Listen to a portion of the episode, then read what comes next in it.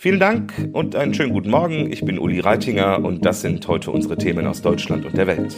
Corona-Gipfel. Bund und Länder beraten über die Strategie ab Herbst. Kampf gegen die Erderwärmung, die Reaktionen auf den dramatischen Klimabericht und die Feuerwalze in Südeuropa, leichte Entspannung in Griechenland. Eigentlich sollte dieses Gremium, das es offiziell gar nicht gibt, nicht mehr den Weg vorgeben in der Corona-Politik, sondern gewählte Parlamente. Aber jetzt ist es doch wieder so. Kanzlerin Merkel schaltet sich heute mit den Chefinnen und Chefs der Länder zusammen. Es geht um wegweisende Entscheidungen, um Grundsätzliches.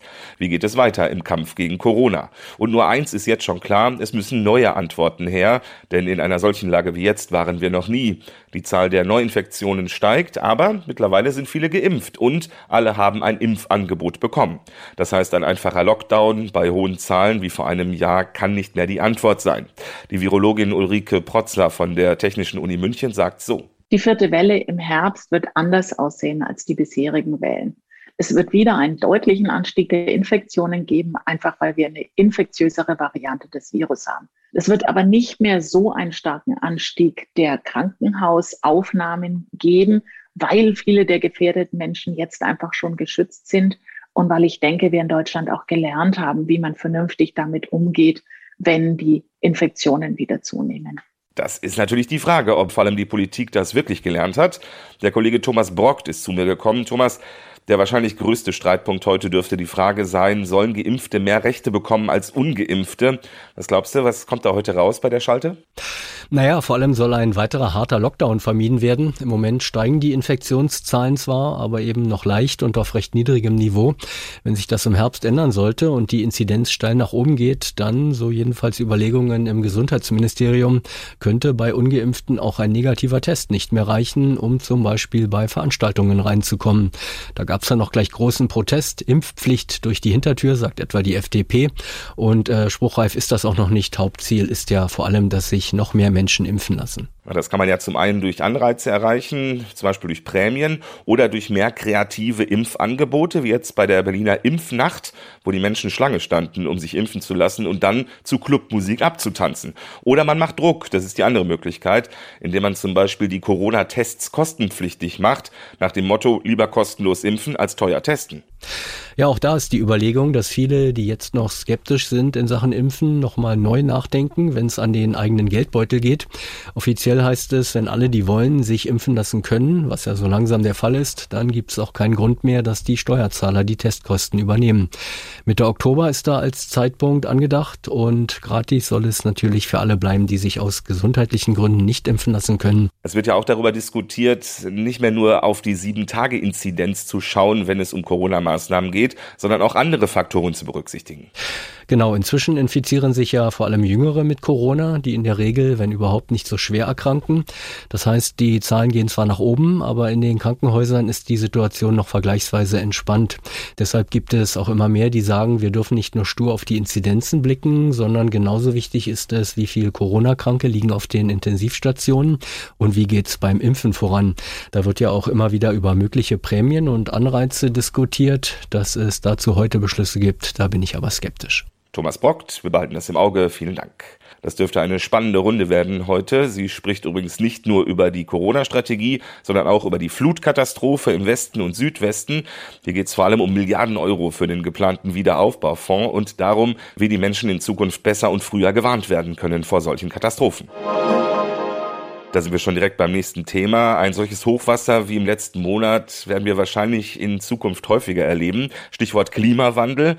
Und da hat der Weltklimarat gestern einen Bericht vorgelegt, der es in sich hat und der wenig überraschend heftige politische Diskussionen ausgelöst hat.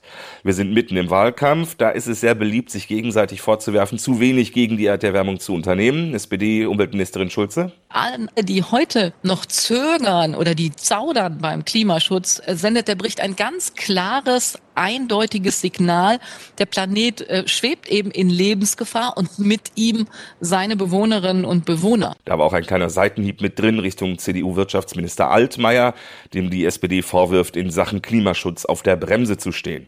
Und die Opposition, die wirft der gesamten Bundesregierung Versagen vor beim Kampf gegen den Klimawandel. Der linke Fraktionschef Dietmar Bartsch. Ja, der Klimabericht ist ja vor allen Dingen erstmal ein Ausweis, dass in den letzten vier Jahren seitens dieser Regierung viel zu wenig passiert ist. Das ist also erstmal die Kernbotschaft. dass wir wirklich hier zulegen müssen, wenn wir so weitermachen dann gehen wir in Richtung Katastrophe. Auch international wird über den Bericht diskutiert. US-Präsident Joe Biden hat zum Handeln aufgerufen. Wir können nicht damit warten, die Klimakrise zu bewältigen, twitterte er. Seitdem die USA beim Pariser Klimaschutzabkommen wieder mit am Tisch sitzen, haben Umwelt- und Klimaschutz unter der beiden Regierung wieder Prioritätenstatus eingenommen. Die US-Regierung will Milliarden investieren, um Gemeinden gegen Extremwetter und Naturkatastrophen zu schützen. Alle, politische Lager, Wirtschaft und jeder Einzelne müssten zusammenarbeiten und alles Nötige tun, um den Planeten jetzt und in der Zukunft zu schützen, sagte Außenminister Blinken. Ehrgeizige Klimaschutzmaßnahmen dürften nicht länger aufgeschoben werden. Aus Washington, Tina Eck. Welche Folgen die Erderwärmung hat, erleben die Menschen in den Waldbrandgebieten in Südeuropa gerade auf schreckliche Art und Weise. Besonders stark betroffen nach wie vor Griechenland. In den letzten Stunden zeichnet sich allerdings eine ganz leichte Entspannung ab. Die Winde haben nachgelassen und fachen die Brände im Moment nicht immer wieder neu an. Aber Meteorologen haben schon die nächste Hitzewelle angekündigt. Takis Zaphos hält aus in Athen. Wo ist die Lage im Moment noch besonders dramatisch? Auf der Insel Euböa, da ist die Lage noch extrem gefährlich. Die ganze Nacht durch kämpften hunderte Freiwillige gemeinsam mit den Anwohnern und Feuerwehrleuten, um eine Ortschaft zu schützen. Sie bildeten eine Menschenkette gegen die Wand aus Flammen. Viele der Helfer waren lediglich mit Zweigen bewaffnet, um die nahenden Flammen auszuschlagen. Gerade nachts sind diese Menschen am Boden unersetzlich, weil die Löschflugzeuge bei Dunkelheit nicht fliegen und die Flammen sich sonst äh, ungehindert ausbreiten könnten. Griechenland bekommt ja Hilfe aus der ganzen Welt. Auch Deutschland schickt Brandbekämpfer und Gerät nach Griechenland. Wie wichtig ist diese Unterstützung für das Land? Sehr wichtig, denn die einheimischen Einsatzkräfte und die Bürger sind erschöpft. Wir haben Bilder von Feuerwehrleuten und Helfern, die am Straßenland schliefen, gesehen. Ein Feuerwehrmann ging auf die Knie aus Verzweiflung wegen der aussichtslosen Lage. Ein paar Minuten später stand er wieder auf und setzte seine Arbeit fort, und seine Kollegen klopften ihm auf die Schulter, um ihm Mut zu machen. Genau deswegen sind die Kollegen aus dem Ausland ein Segen. Nach sieben Tagen im Kampf gegen die Flammen können jetzt die griechischen Feuerwehrleute endlich ausschlafen und richtig duschen. Takis, ich befürchte, das wird nicht das letzte Mal gewesen sein, dass wir uns zu diesen fürchterlichen Bränden sprechen. Soweit erstmal vielen Dank nach Athen. Für Bahnkunden könnten die nächsten Wochen schwierig werden. Die Gewerkschaft Deutscher Lokomotivführer GDL treibt ihre Streikpläne voran. Gestern endete die Urabstimmung, in der die Mitglieder über den Arbeitskampf entschieden haben. Und heute will Gewerkschaftsboss Klaus Weselski das Ergebnis präsentieren. Er rechnet mit einer Zustimmung zum Streik von mehr als 90 Prozent. Wann dann genau Bahnstreiks kommen würden, ist aber noch unklar. Trotzdem unser Tipp des Tages heute für alle, die gerne Bahn fahren. Ronny Thorau, ist es überhaupt schlau, derzeit eine Bahnreise zu buchen, die in einigen Tagen oder Wochen stattfinden soll? Also ohne Not würde ich das jetzt vielleicht eher nicht machen, denn es ist schon einfacher, um ein Streikdatum, was man dann kennt, herumzuplanen, als schon Tickets zu haben und dann im Streik umplanen zu müssen.